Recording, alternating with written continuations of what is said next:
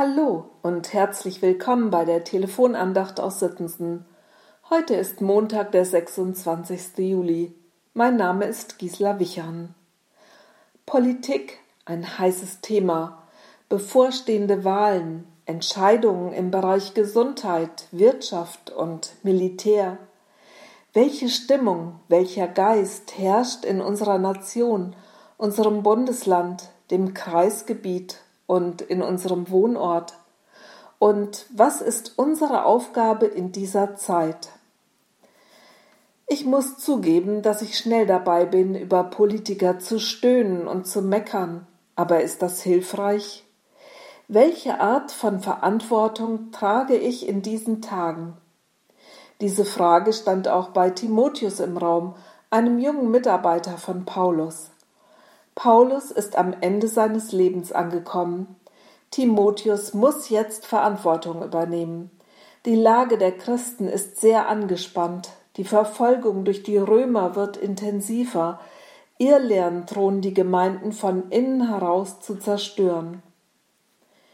Timotheus muss Verantwortung übernehmen in seiner Zeit für seine Generation.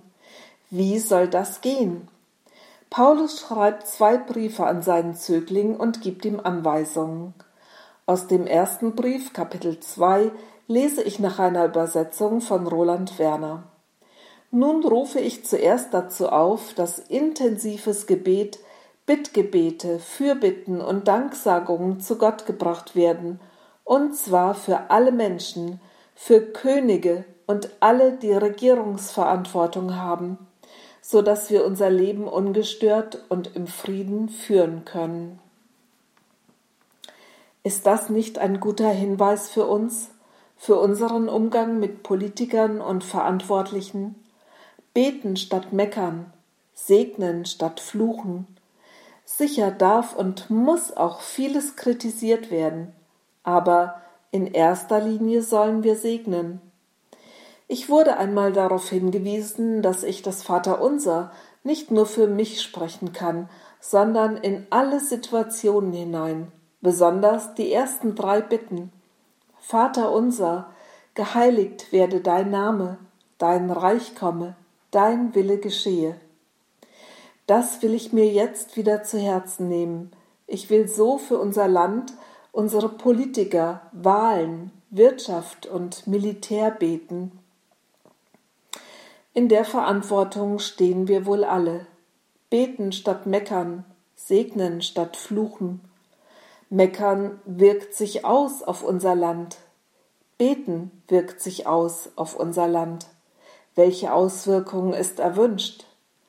Paulus schreibt, ich bitte euch nun vor Gott einzutreten für alle Menschen in Bitte, Gebet, Fürbitte und Danksagung. 1. Timotheus 2, Vers 1.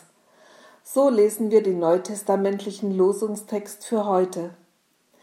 Darum lade ich Sie ein, gemeinsam mit mir das Vaterunser zu sprechen, für die Regierenden in unserem Land, für Bundesländer und Kommunen, für unsere Ortsgemeinde, die Verwaltung, Schulen und Kindergärten, Polizei, Ärzte, diakonische Einrichtungen, Gewerbe und Vereine.